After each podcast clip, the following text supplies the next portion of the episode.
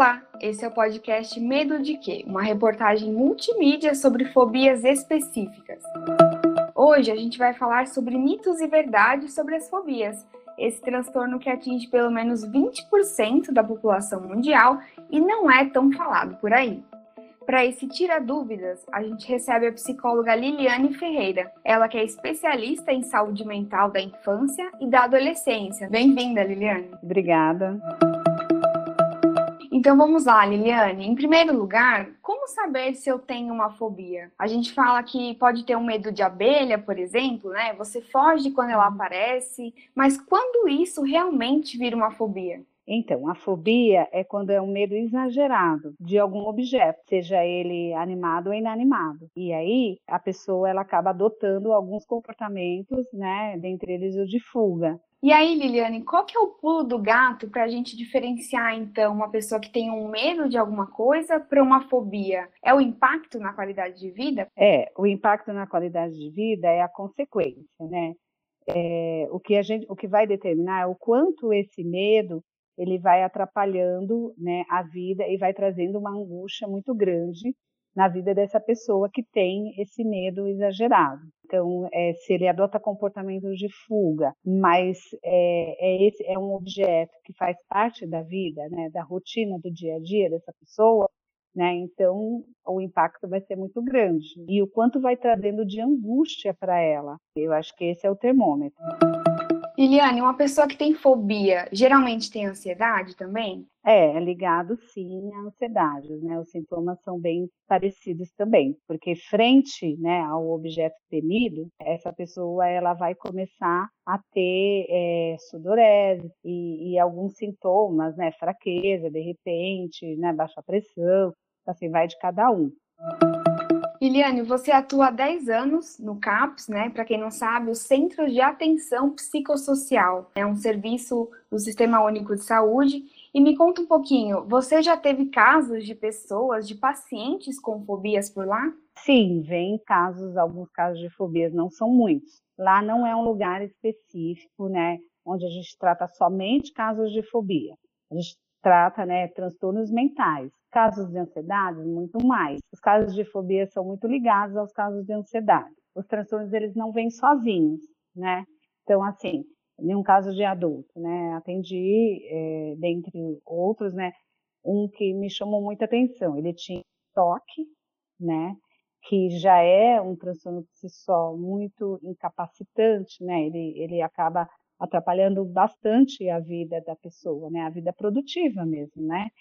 E aí ele desenvolveu também uma fobia a cachorros.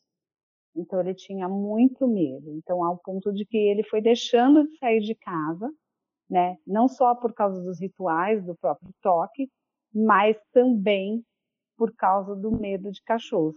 Então dá para dizer que quem tem uma fobia tem menos qualidade de vida? Sim, dá para dizer. Porque, por exemplo, né, se essa pessoa tem medo de abelhas, então tá, vamos pensar que esse impacto vai ser menor.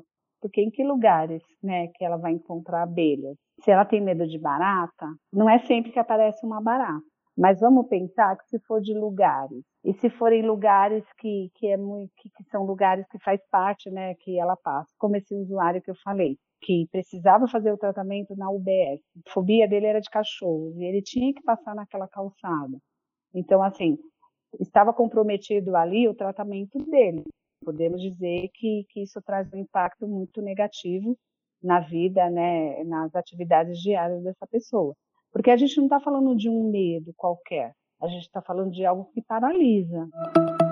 Liliane, esse tira dúvidas que a gente está fazendo aqui hoje é muito importante, porque muita gente não sabe que a fobia é um transtorno, que é de verdade, não é frescura, né? Não é falta de Deus, como algumas pessoas costumam dizer, não é exagero. Aliás, quem vive com uma fobia geralmente escuta muito isso, não é? Sim. E não é, né? Não tem a ver com, com falta de Deus ou falta de fé, né? Ou que ou se você fizer uma reza brava, isso vai né, te ajudar. Isso é simplificar demais, né? Falar, ah, é falta de fé. E sem contar que, que, que trai, vai trazer uma culpa enorme para essa pessoa, né? Então, eu vou começar a ter muita culpa, né? E posso desenvolver uma depressão aí também. Liliane, quem tem uma fobia e não tem condições financeiras de pagar um apoio psicológico particular, pode procurar o CAPES, então. Pode procurar o CAPES. O CAPES é porta aberta, né? Você não vai pagar nada para ele. É um serviço do SUS. Das 7 às 7 você tem esse apoio, essa porta aberta para você ir lá e procurar saber.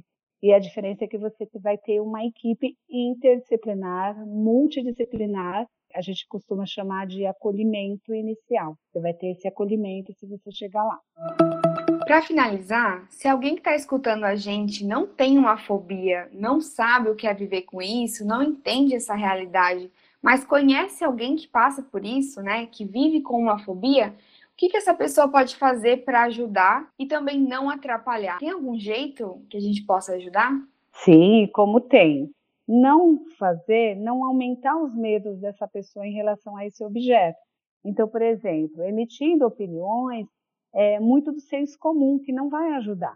Como, por exemplo, é falta de fé, essa, essa rede de apoio, ela tem que ajudar no sentido dessa pessoa ir buscar né, ajuda técnica e não emitir é, opinião que venha só atrapalhar. Então, é muito importante que essa rede de apoio né? Saiba dar esse apoio. Se você eh, conhece alguém, é amigo, né, convive com essa pessoa, né, o que fazer? Levar ela, né, tentar ajudá-la, é, convencendo-a, né, de que ela precisa de um apoio técnico, de que ela precisa de um apoio, o que ela tem não é simples e pode crescer.